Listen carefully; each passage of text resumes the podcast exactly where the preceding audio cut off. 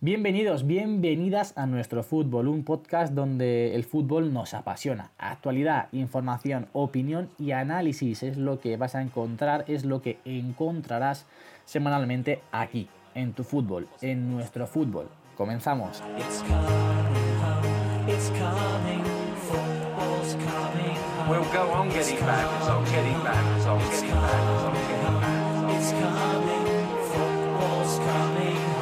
Bienvenidos a un nuevo episodio de nuestro fútbol. Buenos días, buenas tardes, buenas noches cuando estés escuchando este podcast y como siempre vamos con las presentaciones porque hoy afortunadamente volvemos a estar los cuatro juntos. Muy buenas Pepe. ¿Qué tal chicos? Buenas tardes, días, noches, que has cambiado la presentación tres veces, de tres veces que hemos grabado y ha pasado un buen ratito todos. Sí señor. Jaime, ¿cómo estás? ¿Qué tal Javier? ¿Cómo estamos? Pues nada, después de una gran jornada laboral, para variar, eh, aquí estamos de nuevo con vosotros a ver si podemos pasar un buen ratito. Eso es, y como siempre también, muy buenas noches, en este caso, Jorge.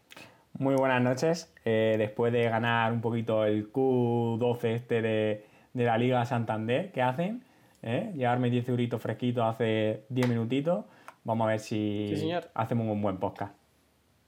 ¿Tu cuota lleva, Javier? Yo he llevado 20 euros también. Sí, Así que vamos con el repaso de los temas que vamos a tratar en el episodio de hoy, que yo os adelanto que va a ser un episodio un poquito más personal de lo que estamos acostumbrados. Primero vamos a hacer un repaso rápido a, a las jornadas, a los partidos de este fin de semana por las principales ligas europeas. Vamos a hacer de Robert Moreno porque Robert el pasado viernes dio su convocatoria para estos partidos de la selección española y nosotros vamos a hacer la nuestra. Vamos a ver si quitamos a algunos y en su lugar a quién ponemos también con aquellos que hayamos seleccionado. Vamos a hacer nuestro 11 de la selección española. Después os vamos a contar pues lo que se está cociendo en nuestra liga de Wenger, qué plantillas tenemos, qué onces y cómo se va a desarrollar todo. Parece que, que alguno pone mala cara porque no quiere. Jorge no se mira guion, no se mira guion.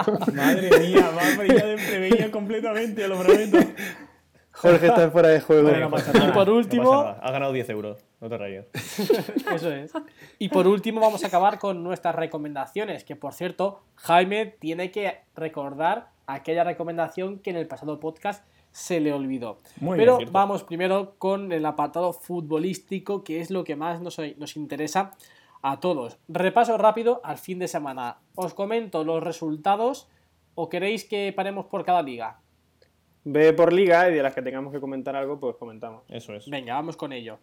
Comenzamos con la liga alemana y aquí destacamos tres partidos. La derrota una vez más del Bayern frente al Hoffenheim, en este caso en casa por un gol a dos en el Allianz Arena. El Dortmund sigue sin despegar porque ha vuelto a pinchar, en este caso contra el Friburgo fuera de casa, un 2 a 2.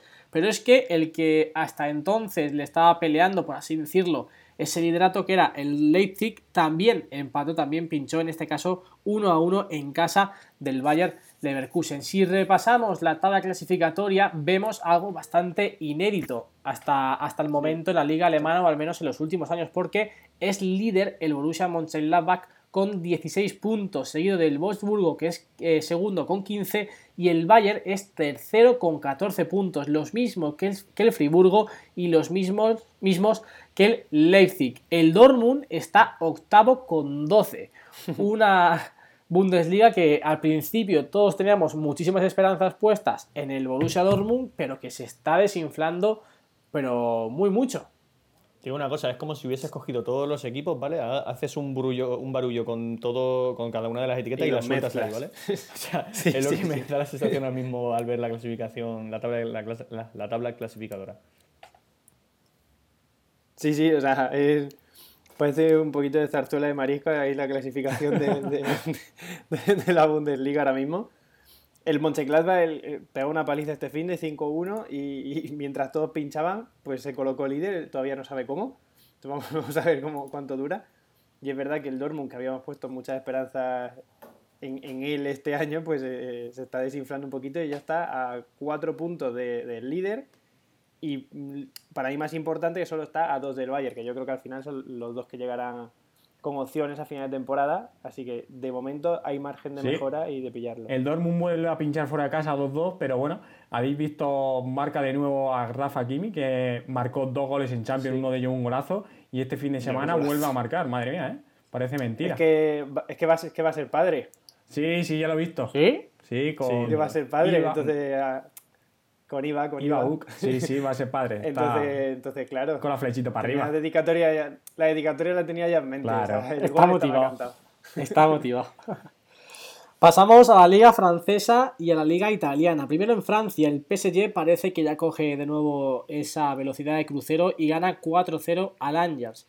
Y es líder, evidentemente, también de, de la Ligue 1. En Italia, el partido más destacado de la liga italiana y también uno de los más destacados del fin de semana se enfrentaban los dos equipos punteros, los dos equipos que peleaban por el liderato de la Serie A, como son Inter y Juve, en este caso en casa del Inter. Un partido que se resolvió con la victoria de la Juve por un gol a dos con un tanto de Higuaín. Y de esta forma, eh, la Juve se coloca líder de la Serie A, seguida del Inter. Un punto le separa a ambos. ¿Sí, Pepe? que marcaron tres argentinos en el partido. El del Inter, Lautaro de penalti y los dos de la Juve, Dybala y Wayne. Bueno, hay que decir que en el PSG marcó, marcó Sarabia, que creo es el primer gol que marca con la camiseta del PSG este fin de semana. Golito y asistencia. Sí, eso es. Primer gol este fin de semana. Ahí lo tiene. Sí, que el PSG le metió cuatro al Angers, que dice, bueno, el Angers, a ver, a ver quién es el Angers. Pues va tercero, ¿eh? O sea, ojo. Mucho ojo. Sarabia, Sarabia marcando su primer golito para iniciar sus galones en la selección española, vaya. Más tarde veremos si alguno de nosotros lo, mantiene, como ha hecho Robert Moreno, o si por el contrario eh, lo, deja, lo deja fuera de esa convocatoria. Eso es. Ahora vemos. Ahora vemos. Y vamos con otra de las ligas que más nos apetece comentar siempre, eh, cada fin de semana, y yo particularmente una de las que más sigo junto con la Liga Española, y es la Liga Inglesa, la Premier League. Destacamos varios resultados. El Manchester United sigue con ese camino horrible, con esta temporada horrorosa y pierde en casa del Newcastle por un gol a cero.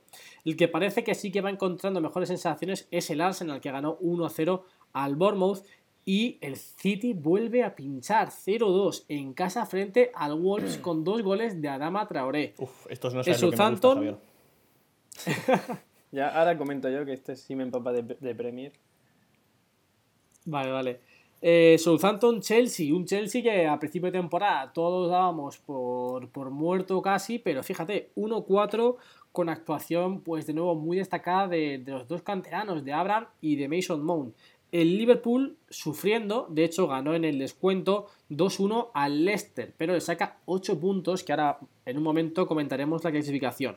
Y por último, otro que parece que está en la cuerda floja es el Tottenham que perdió 3 0 frente al Brighton. Como digo, comentamos rápidamente la clasificación y después damos ya nuestras impresiones. En primer lugar se encuentra el Liverpool con 24 puntos, con todo ganado, 8 partidos, 8 victorias. Segundo, segundo es el Manchester City con 16. Fijaros la diferencia que hay entre uno y otro, 8 puntazos.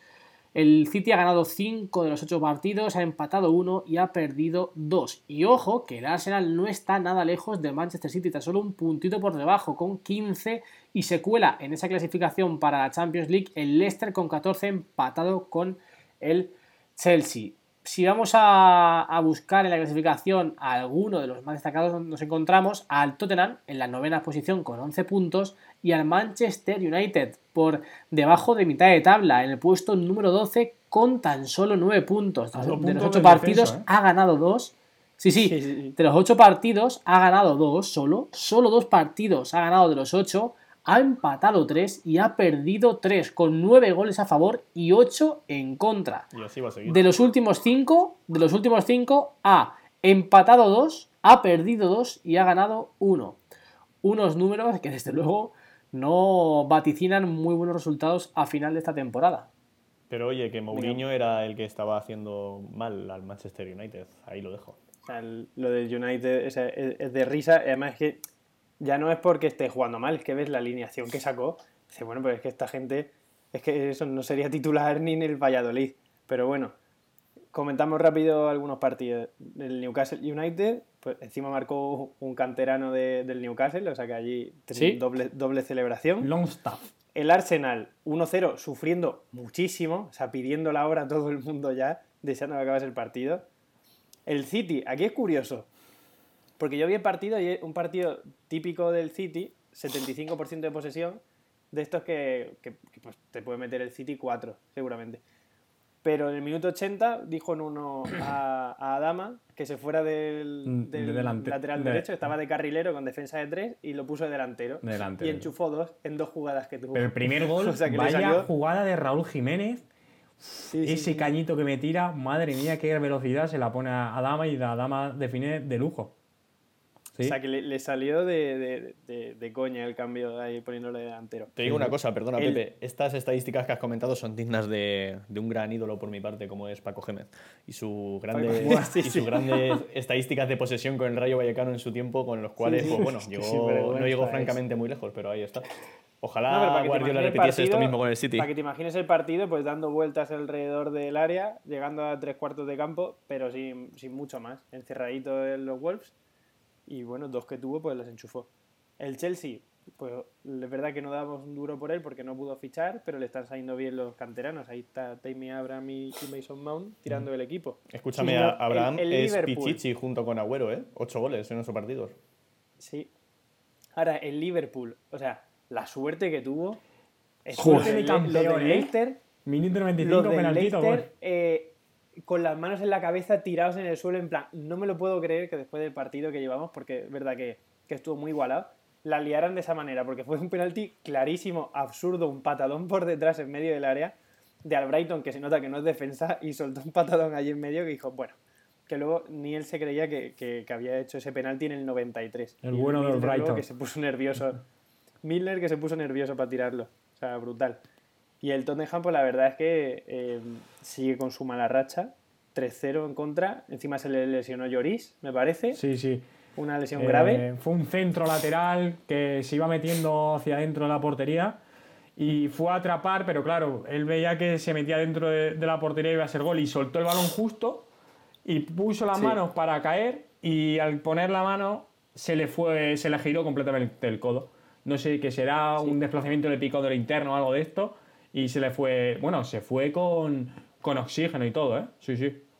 Sí. O sea, pues eso, para terminar, tiene muy mala pinta el Tottenham este año y la Premier, pues, como siempre, muy igualada y, muy divertida. ¿Qué me decide el Newcastle?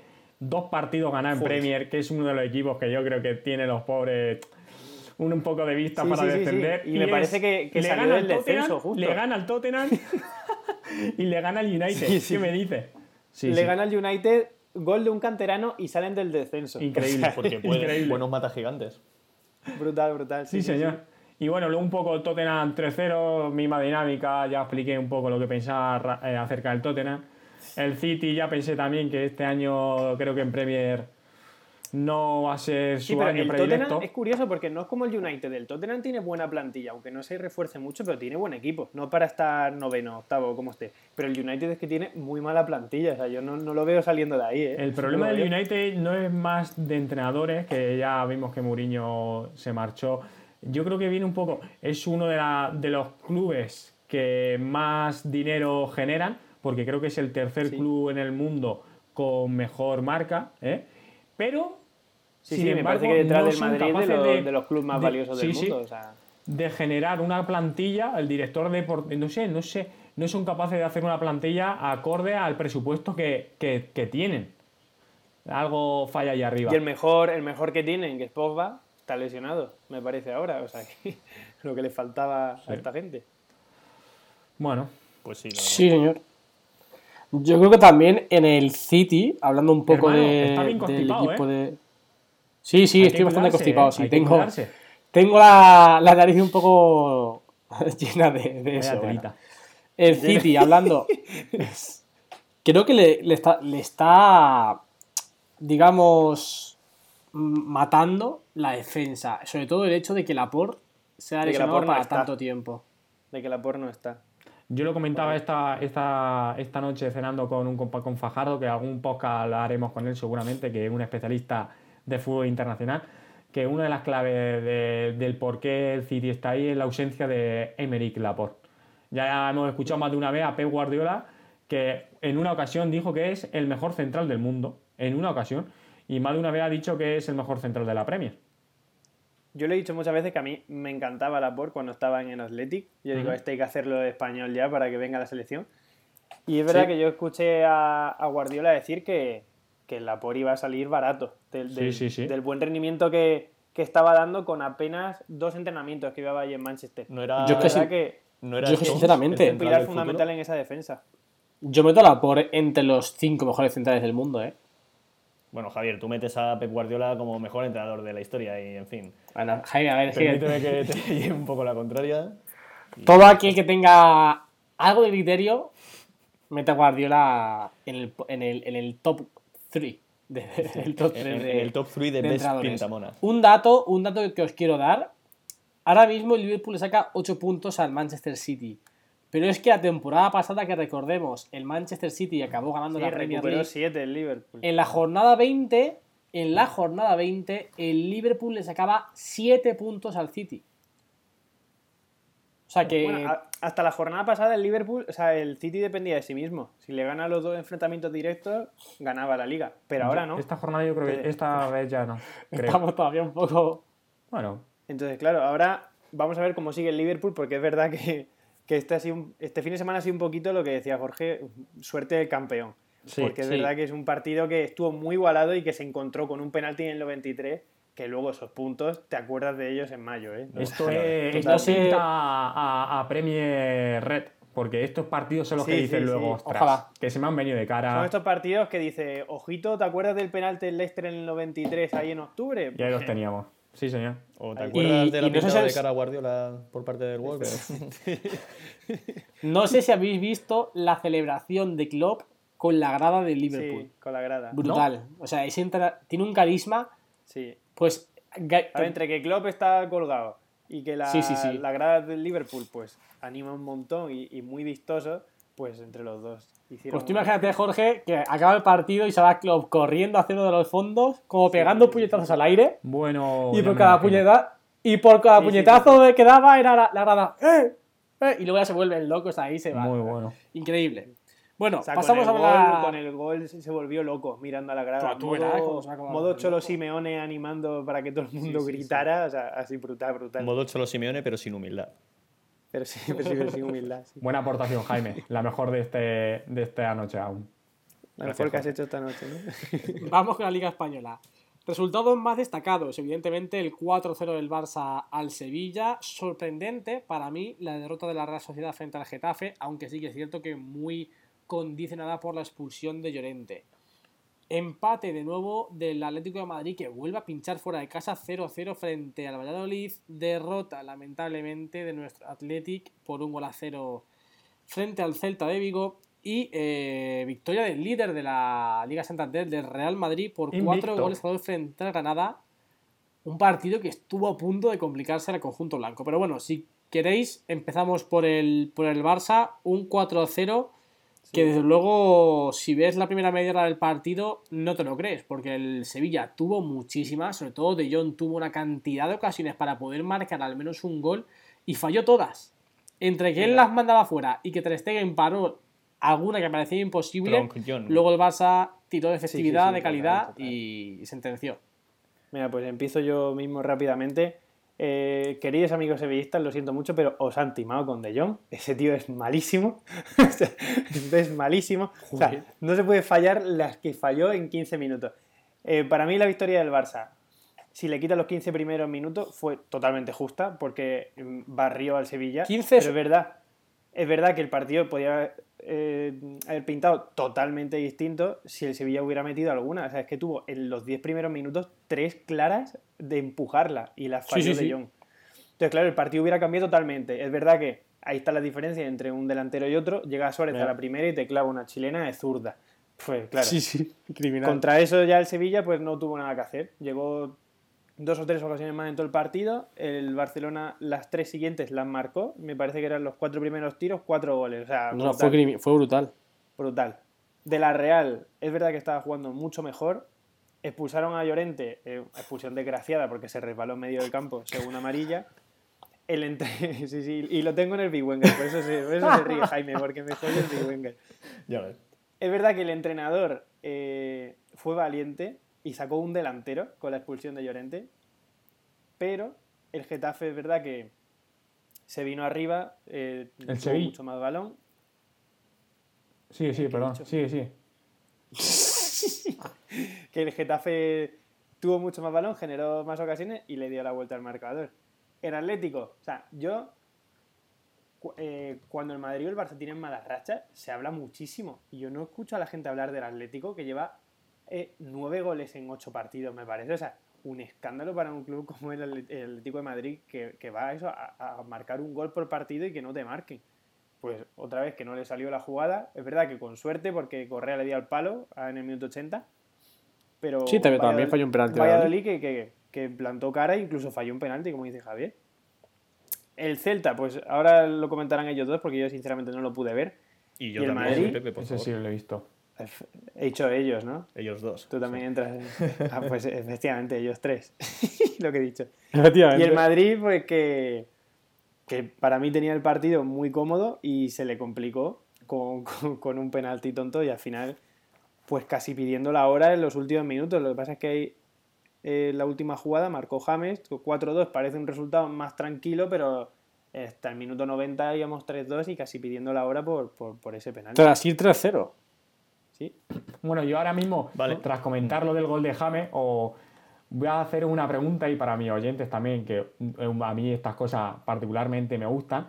Eh, Sí, Javier, tú, tú la sabes, creo, porque estaba en casa y te lo dije. Eh, Sí, lo marca James el 4-2, minuto 90, creo que era por ahí, ¿no?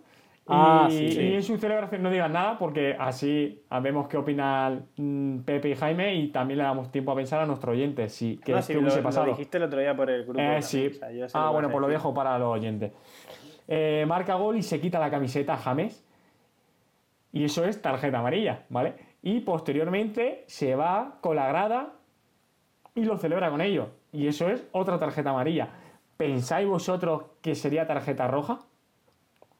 A ver, yo creo que no, porque es verdad que individualmente, eh, si haces eso en dos goles, seguramente te las pueden sacar, pero al hacerlo todo de una, yo no creo que el árbitro te saque roja directa. O sea, yo entiendo que, que la amarilla sí. Que es que me parece que no le sacaron ni tarjeta porque ya pitó el final del partido. Amarilla, sí, le sacó que no- amarilla. Sí, sí, amarilla sí la Ah, veo. ¿le sacó amarilla? Sí, sí. sí. Entonces, claro, yo entiendo que como lo haces toda la vez, te quitas la camiseta, te vas con el público, tal, te amoneste una vez, pero lo de sacar roja directa, no los, yo de verdad no lo vería justo de todas formas, mm, no por ser el Madrid, pero es verdad que fue la misma jugada sería todo, excesivo. Bueno, y me, me parecería súper excesivo. yo Yo igual, yo, estoy con Pepe. Ya es suficiente con haber cometido una infracción como para ser. O sea, es como. Claro, eh, yo lo vi, ser estaba con mi doblemente padre y le. Pues dije- mira, es suficiente Y ya le que- dije, joder, será imbécil que se ha quitado la camiseta, y, y eso antes de irse a la grada. Porque dije, joder, tío, si te van a sacar tarjeta seguro. Yo tenía esa Es verdad que incógnita. hacerlo todo en la misma y, jugada- Y le contacté con el bueno de, de Iturralde, el ex árbitro, y me contestó encantado y me dijo que no, que era solo tarjeta amarilla porque era todo en una misma acción. Es decir, si Ah, James se, se quita la camiseta, es amarilla, y por ejemplo, me dijo él, si quita el banderín, es otra tarjeta amarilla, pero como es en la misma acción, solo sería amarilla, no vería la roja. Y sí es cierto que me acordaba yo un Atlético Madrid 2, Getafe 0, que Diego Costa le sacaron roja primero porque celebró un gol y se quitó la camiseta y le sacaron amarilla. Y después, posteriormente, seis minutos después, creo que marcó otro gol y se fue con la grada y sí le sacó la segunda amarilla, pero porque era una acción contraria. Bueno, y un datito random, pues. De hecho, está bien fue- saberlo, es bonito. Creo que fue el primer partido tras volver al Atleti, digo Costa. Puede ser en Copa del Rey, quizá. No sé, pero creo que fue el primer ¿eh? partido tras volver al Atleti. Puede ser, puede ser. Vale, Tanto no llego. dejadme yo un momentito, porfa, que comente estos partidos, sí, ¿vale? Bueno, comenta de- los partidos. Solo, solo alguno de ellos. En un Eh, en cuanto al de la Real Sociedad, ¿vale? 1-2, eh, gol muy temprano de la Real Sociedad, por cierto, golazo, pero claro, luego llega la expulsión de Diego Llorente y a partir de ahí pues llega un poco el declive de la Real Sociedad con uno menos que no sabe afrontar el partido. Eh, supongo que será una derrota bastante dolorosa para ellos, porque además en casa y venían más o menos jugando bien y demás, pues en fin. Y el Getafe pues sigue en racha, después de, su victoria en Europa y demás, que gane, encima fuera de casa, pues joder, para, para, un equipo tan humilde como son ellos, pues la verdad que tiene que ser bastante gratificante. Luego digo otra cosa, del Valladolid Atlético, me lo puse y os digo una cosa, es que me dormí, ¿vale? Me desperté únicamente con, el, con el penalti que tiró Sandro fue, a las Fue soporífero, ¿eh? te lo digo yo, fue soporífero. Y, y no tengo nada destacable porque ya os digo, es que me pareció totalmente aburrido el partido. Hablando ya del Celta Athletic, ¿vale? Em, comento una cosa, y a lo mejor ahí Javier y Jorge están conmigo. ¿No notasteis muchísimo la ausencia de Unai López en, en la primera parte? Porque a mí me pareció tampoco, muy poco dominio, de, o sea, nada de dominio del Athletic sobre el Celta. El medio del campo me pareció que se lo comió bastante porque Mikel Vesga no lo vi para nada fino como en realidad en muchos otros partidos nos ha venido a, a, dar. Y claro, Dani García yo lo vi muy solo ahí. Mikel Vesga estuvo en su papel en lo que es Miquel Vesga. Claro, claro, por eso, pero que tú estás intentando. Y luego tampoco, tampoco dio. Lo comentaba yo en el análisis que hice después en Basket Warriors. Joder, te están dando la oportunidad después de no jugar prácticamente nada o nada durante toda la temporada, tío. Tienes que mostrarte algo más. Claro, eso es. Algo más de ganas, algo más de personalidad, algo que le digas al técnico, oye, me tienes que poner a mí. Pero es que, nada, o sea, eh, de hecho, pasaron 10-15 minutos y dije yo, ¿pero está jugando Vesga? De hecho, pregunté, ¿ha tocado algún balón Vesga? Sí, sí, tal cual. Es que yo creo, que... todos coincidimos en ese análisis, vaya, después del partido. Y yo, sinceramente, a ver, no podemos tachar a Garitano ahora por un por que ahora estemos un poquito descontentos con el rumbo del equipo. Pero creo que tiene que ser un poquito más valiente fuera de casa. Es que salimos, salimos a hacerle lo que luego hace el Atleti, a empatar a cero y a ver si, a ver si cuela un gol a alguien. Claro. Luego, otro aspecto que llevo yo reclamando muchísimo tiempo a Garitano. Meter a Munir en la media punta. Ahí está. y no harto de no ponerlo jamás en la media punta, me saca a Sancet y a Sancet lo pone en la media, punta, y ahora sí desplaza a Raúl García. O sea, el mejor futbolista que tienes para jugar en la media punta donde mejor rinde y donde el equipo una mejor versión da cuando está él ahí, nunca lo pones. Nunca eres capaz de desplazar ni unos minutos al final del partido a Raúl García a una banda, a Raúl García en punta. No, siempre Muneira una banda. Yo creo... Y sacas a Sancet, que ojo, que yo lo hubiese sacado también, ¿eh? Que era súper necesario Sancet. Te voy a dar lo pones en la punta y ahora sí desplazas a Raúl García. No lo entiendo. Te voy a dar la, razón del porqué.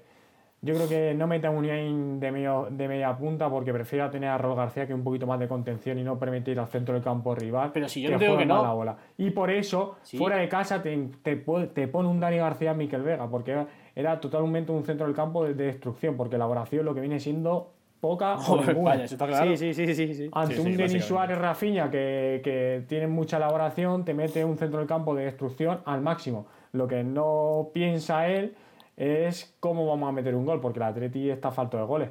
Y con ese centro falto de gol, ahí, ¿eh? falto de gol y que es que no se genera nada. Porque muchas críticas a Munier y muchas críticas a Williams, pero dime tú una oportunidad que tuvo todavía Williams para meter un gol. O una media oportunidad.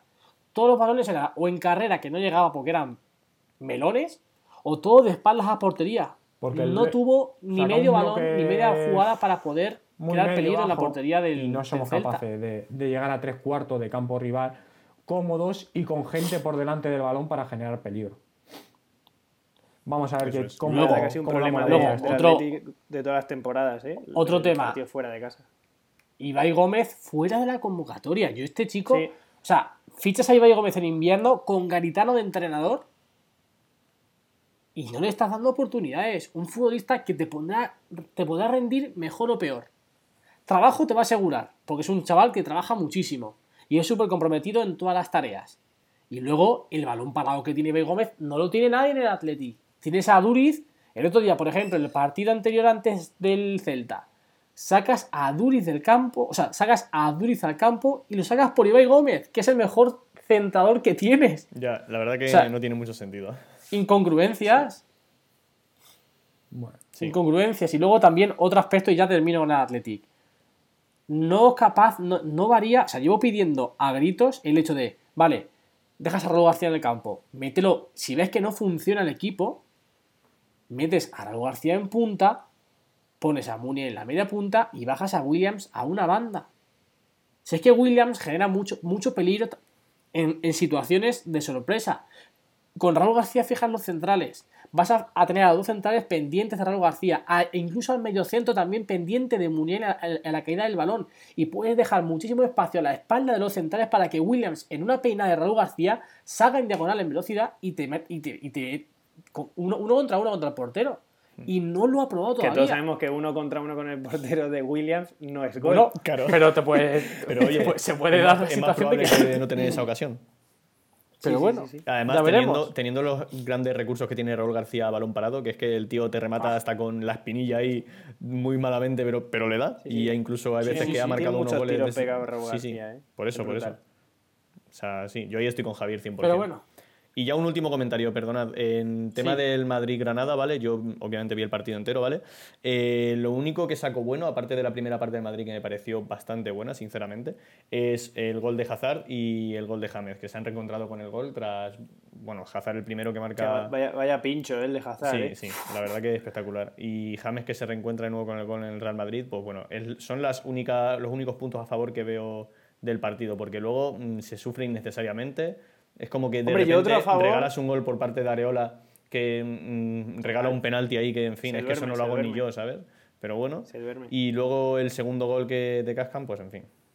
Ya está. Yo, otro jugador que, que he comentado varias veces que a mí me gustaba mucho, de hecho lo tengo yo en el, en el Big Wenger, lo fiché, es Valverde, que por fin le dieron un partido y cómo jugó el chaval. Cierto, Se me ha olvidado mencionarlo, el, mejor del partido de largo del Madrid. Un todoterreno, el mejor del partido. Mm. Y vamos a cambiar ya de sección de tema. Vamos que estábamos hablando del Madrid, Javier se aburría, perdona, Javier. Ya. sí. Eh, digo, bueno, nombro la convocatoria y rápidamente cada uno vamos a decir nuestra convocatoria y nuestro 11, ¿vale? De acuerdo. Convocatoria de Robert Moreno para los próximos partidos eh, de la selección frente a Noruega y frente a Suecia. Porteros de Gea, Kepa y Pau López. Defensa Carvajal, Reguilón, Sergio Ramos, Íñigo Martínez, Jesús Navas, Pau Torres, Albiol, Bernat y eh, Llorente. Centrocampistas Cazorla, Ceballos, Sergio Busquet, Luis Alberto, Fabián, Rodri, Saúl y Tiago. Y arriba, como delanteros o extremos, Oyarzábal, Sarabia, Gerard Moreno y Rodrigo. Jorge, ¿cuál es tu convocatoria y cuál es tu 11? Eh, convocatoria de Gea, Kepa, Una y Simón. Defensa se había incluido a Jordi Alba, pero lo voy a excluir. Carvajal, Ramos, Geray, Ander, Capa, Íñigo Martínez, que se note el Atleti. Jesús Navarre, Guilón. Sí, sí, sí, Centrocampista, Busquets, Rodri, Tiago, Dani Ceballos, Saúl, Fabián, Pablo Sarabia, Cazorla y Dani Parejo. Y delanteros, Paco Alcácer, Rodrigo. Había eh, añadido al bueno de Ansu Fati, que está lesionado y pondré a Oyarzábal, Gerard Moreno y ojo que me llevo a Iñaki Williams tras pensarlo mucho entre él y Borja Iglesias. Mi 11, bueno, el 11 lo, lo damos después, los 11. Venga, vale, sí. Venga. Venga, pues si te parece sigo yo, ¿vale? Yo lo que voy a hacer va a ser decir a quién sustituiría por quién, ¿vale? Porque coincido con gran parte de la convocatoria. Entonces, en cuanto a porteros, yo me llevaría a Unai Simón en lugar de a Pau López, por la sencilla razón de que el Atlético ha sido el equipo hasta esta jornada menos goleado de, de, la liga. Creo que sí, igual que el Atlético de Madrid, creo recordar, pero vaya, o Black, pues como que no, no es español, así que colocaría ahí Unai Simón. En cuanto a defensas, yo llevaría a Geray, y lo sustituiría ya sea por Diego Llorente o por Albiol. La verdad que me daría un poco igual. Llorente es que sinceramente no veo que esté dando la talla del todo en, en esta, en esta temporada y joder, ¿Y lo de la defensa del Athletic, mm, en fin, es la menos goleada. es que no hay nada más 53 años que tiene Albiol y vuelve a la selección. A mí me ha sorprendido, ¿eh? Sí, sí, a mí me ha sorprendido muchísimo. Sí, la verdad que sí. Pero bueno, el Villarreal está, no sé, jugando medianamente bien, salvo que, bueno, ha tenido ahí su... Y en, en verdad está siendo de los más goleados, ahora que lo pienso, pero bueno sigo con, con, la convocatoria, ¿vale? En cuanto al medio centro, yo a Saúl no lo hubiese incluido en la convocatoria y habría metido a alguien tipo Joan Jordán, que me parece que está haciendo una buena temporada en el Sevilla, o incluso a Dani Parejo, como, ha dicho, leído, ¿eh? como ha dicho Jorge. No, la verdad. bueno, puede ser que te haya leído la mente, en fin. Y en cuanto a delanteros, ojo, aquí yo a Rodrigo no lo hubiese convocado porque no creo que esté haciendo una temporada para nada regular por ahora. Y aquí tengo mis dudas, ¿eh? ¿vale? Pues ya, pero, pero a un delantero le pides goles, Pepe. Y yo en ya, a nivel goleador no. A nivel goleador.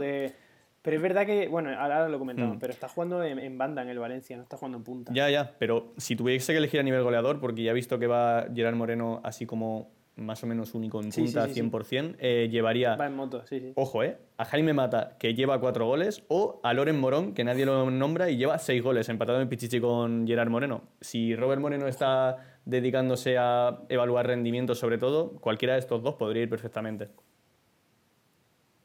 Dale, Pepe. Pues a ver, yo he hecho un 4-2-3-1 eh, y dos por puesto. Menos, bueno, tres delanteros y tres porteros. Entonces, portería igual, que para Pau López de Gea. Porque Pau López los partidos que le he visto este año estaba haciendo bien, entonces, bueno, supongo que, el, el, entrenador sabrá por qué lo ha convocado. A mí me parece bien.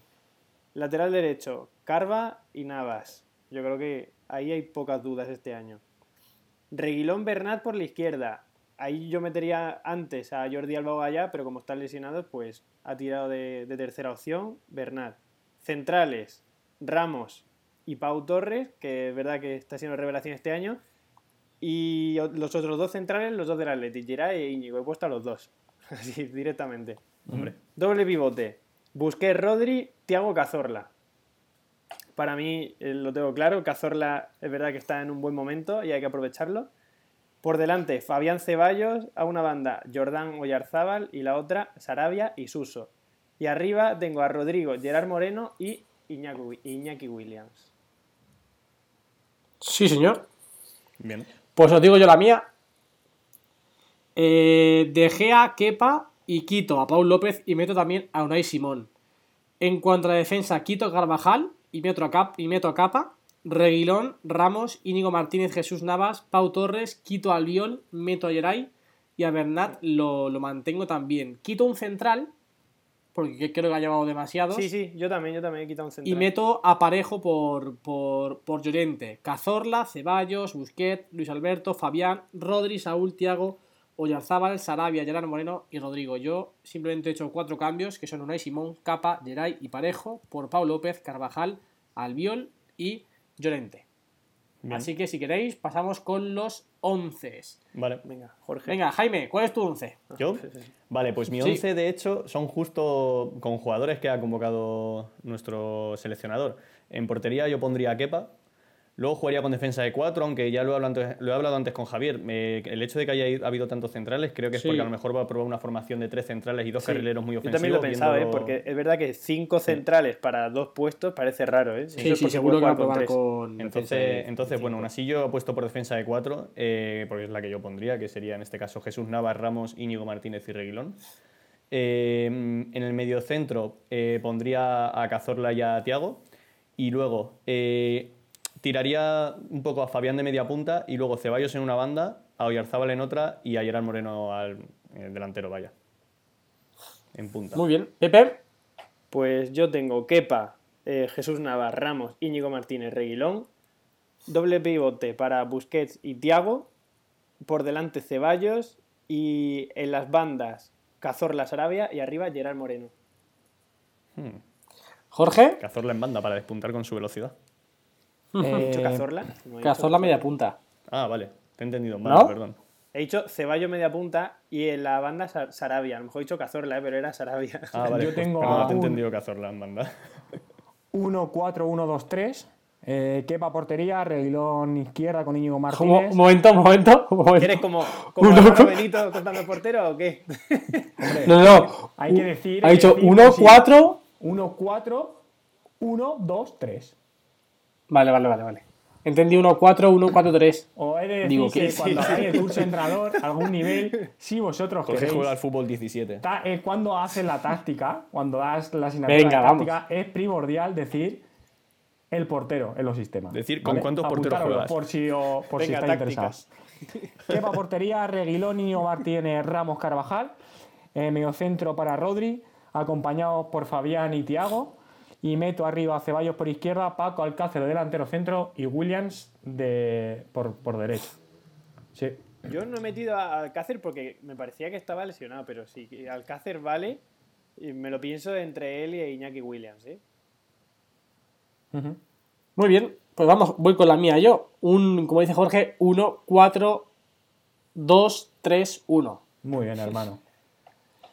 Portería Kepa, defensa de 4 con Reguilón por la izquierda, pareja central de Íñigo Martínez y Sergio Ramos y por la derecha a Ander Capa. un doble pivote, Saúl Fabián, con Tiago en la media punta, Ceballos por izquierda, Oyarzábal por derecha y arriba Rodrigo. Centro del campo, Saúl Fabián Diego, como ya os comenté antes, que es un centro del campo muy equilibrado, que en cualquier momento ambos, o sea, ambos, los tres, pueden sumarse al ataque y quedarse cualquiera de los tres para, cerrar un poquito, creo que es un centro del campo que no tiene ningún futbolista quizás muy defensivo, pero que, los tres son muy equilibrados. El partido de este fin de semana del Atleti y, el del Real Madrid y de Saúl, de verdad, no es ni la sombra de, lo, que, de lo que llegó a ser. pero yo creo que lo, tiene, lo tiene loco de la cabeza con tanto ponerlo en el, lateral izquierdo Simeone. No, no, sí, sí, puede ser, pero que, pero que Coque también. O sea, Coque ni lo he metido en la convocatoria. O sea, es que yo creo que los tiene fritos de jugar todos los partidos y, con muchas rotaciones por el campo, pero es que no está jugando ninguno bien. no, sé si es que no se encuentran, si es que no le gusta el sitio donde están jugando, pero están jugando muy mal los dos. Sí, básicamente. Yo ahí estoy con Pepe, la verdad. Y si os parece, dejamos el B-Wenger para la semana que viene. Sí, por favor. Que para dejar ahí un poquito de salseo para la semana que viene. Vale, no lo tenía Y pasamos ya a las recomendaciones. Oh. ¿Qué os parece? Vale, déjame un momento. Empezad vosotros, porfa. Sí, empezar vosotros. Pepe, no, sé de qué, se va a olvidar de qué hablar. Se va a olvidar la película. Mira, Jorge, no sé de qué hablar. Empezamos. ¿No sabes yo? Bueno, voy a. Aquí, voy a recomendar dos libros que, que he pedido y no he podido leerme aún, ¿vale? Pero que me han dicho que uno es impresionante y que el otro es muy, muy bueno. Empiezo con el que es muy muy bueno, que es Todos mis hermanos de Manera Estiarte, ¿vale? Eh, lo tengo aquí en la mano. Eh, bueno, cuarta edición, tiene muy buena pinta. Seguro que los eh, que nos están escuchando están viendo el libro. Sí, sí, sí. y Jorge, buen reposapapeles ese. No, no, es para, una, para una asignatura de habilidades directivas de la empresa deportiva. Y el segundo, Muy coja tiene que estar la mesa. Impresionante. que es Legacy, ¿vale? Que, bueno, eh, son los All, los Blacks y es como que nos pueden enseñar los All Blacks eh, sobre el deporte y sobre la gestión de empresas. Son dos libros de liderazgo. Eh, tengo entendido que el de Legacy es impresionante, pero bueno, darme tiempo y os iré contando qué tal. Ahí están mis dos aportaciones. Vale, yo estoy ya, ¿vale? Que, en fin, tengo una memoria muy bonita. Como os prometí, eh, la película que vi, que os quería recomendar el anterior podcast y que, bueno, eh, de hecho es, la estrenaron hace poco en Netflix, creo recordar, es El lado siniestro de la luna. Mm, me gustó bastante el guion y para los que os guste el tema thriller y demás, la verdad que es una película, para mí, bastante recomendable. Y luego, como os prometí también, os voy a... Bueno, no sé si sabréis que, bueno, yo he sido toda mi vida un gran fanático y jugador de tenis de mesa, con lo cual tengo un canal YouTube que estoy siguiendo últimamente mucho y la verdad es que mm, mola bastante, hacen unos retos bastante guays, que se llama Pongfinity. Pong de ping pong y luego Finity pues de... Bueno, no me falta que Definity. lo ¿no? Definity. Muy bueno. hay que hay que Jaime, he de decir que el prólogo de, de todo mi hermano es del Don Pep Guardiola. ¿eh? grande Pep, grande Pep. Bueno, pues un libro menos. Claro, o dos, dos, menos. dos, libros menos. Pues yo voy a seguir un poco la tendencia esta semana, que os he hablado de series. Y si os gusta Mr. Robot, ayer se estrenó la nueva temporada, así que echarle un ojete. Molde, molde. Yo voy a hacer aquí varias recomendaciones. Primero he tirado un poquito de spam, porque creo que lo merece, la, la ocasión lo merece. Para aquellos que os gusta la tecnología, los dos últimos podcasts que he subido a mi podcast, el Mike de Javi, son dos top. De hecho, está teniendo muchísimo éxito y hay muchísima gente que está descubriendo mi podcast, que es el Mike de Javi. Primero, con Fernando del Moral, que es el creador de La Manzana Mordida, un canal de YouTube que tiene 700.000 suscriptores. Y el segundo que subí eh, esta semana, el domingo, con Ricky Fernández, todo un podcaster de referencia. y vaya brasa, estás pegando, ¿eh? he escuchado los dos y yo, que soy muy crítico contigo porque eres mi hermano y, la crítica te hace mejorar, están muy bien. ¿Eh? Bueno, están muy bien. Y de hecho, fijaros que me ha escrito un chaval por, correo electrónico para que le aconseje cómo crear un podcast. Así que, y todos los comentarios que están saliendo son muy buenos. Y por último, la última recomendación, un vídeo que ha hecho Rodrigo Faez sobre su Sporting que es una maravilla. Tenéis que ir al canal de Rodrigo Faiz y ver ese vídeo porque es bueno, es buenísimo. Cómo expresa lo que siente por el Sporting. El Sporting le invita a que muestre todo el molinón por dentro. Así que creo que, no tenéis que perder la oportunidad de ver ese vídeo porque es muy, muy, muy bonito. Qué maravilla. Sí, señor. Y nada más, esto es todo por esta, por esta semana. Estaremos los cuatro la próxima semana, ¿no? Jaime, Pepe, Jorge. Sí, en principio sí. a mis oyentes que, muerto, sí. que tengo un pequeño compromiso eh, en Las Palmas, entonces vendré un poco desactualizado de fútbol. Veré lo que pueda y me dejen ver. Así que bueno, pasa nada, Jorge. Tiene, cena, tiene, cena directiva allí en Las Palmas. pues nada, chicos, un placer como, como siempre y pasamos a las despedidas. Jaime. Pues nada, eh, qué decir, que pues, de nuevo ha sido un placer estar aquí este ratito con vosotros. Creo que los últimos podcasts sobre todo están saliendo, nos están saliendo con bastante más debate, lo cual creo que beneficia bastante a la audiencia y creo que es lo que más se busca y esperemos seguir así, poder eh, seguir con nuestras discrepancias particulares, que no hace falta que las nombre porque van a seguir saliendo en el resto de podcasts y nada, nos vemos la semana que viene. Sí, señor. Pepe. Pues nada, chicos, un placer, otra semana más. Eh, otro podcast más. También apoyo lo de Jaime, creo que los últimos están saliendo, están saliendo muy guay comparado con los primeros, más debate y más dinámicos. Así que esperamos que os guste y a seguir mejorando cada semana. Eso es. ¿Y Jorge? Bueno, yo me reafirmo en, lo dicho, encantado de estar una noche más aquí haciendo con vosotros el podcast y me reafirmo que en los últimos podcasts, de hecho el último, eh, me sorprendió que llegué yo a clase y, tres personas de clase eh, me, felicitaron individualmente sin yo saber yo pasarles nada ni nada del podcast tan bueno que habíamos hecho en la última ocasión. Y bueno, pues eso gusta y, me alegro, me alegro. Desde aquí le mando un saludo a, mis compañeros de gestión deportiva. Sí, señor, eso es muy buena señal. De hecho, hay otro también, un amigo nuestro bastante hater, Alberto, voy a decir el apellido, Alberto, ya está, que también eh, escuchó por primera vez. Que sin, vergüenza, que sin vergüenza, por primera vez escuchó el podcast y le gustó bastante. Así que, de hecho, hoy ya me ha preguntado que cuándo grabábamos el siguiente. Eso quiere decir que tiene ganas de escucharlo. Vale, está ansioso el chaval. Así que, eso. Muchísimas gracias a todos los que nos escucháis. Acerca de este personaje. Muchísimas gracias a todos los que nos escucháis, todos y todas, que nos escucháis todas las semanas Pediros como siempre que si os gusta nos dejéis una buena reseña y que si os gusta evidentemente también lo compartáis con vuestra gente, con vuestros amigos, con vuestra familia, con vuestra pareja. Como siempre, que nos podéis seguir en nuestras redes sociales, tanto en Instagram como en Twitter, y nosotros nos despedimos. Hasta la semana que viene, con más y mejor. Adiós. Adiós.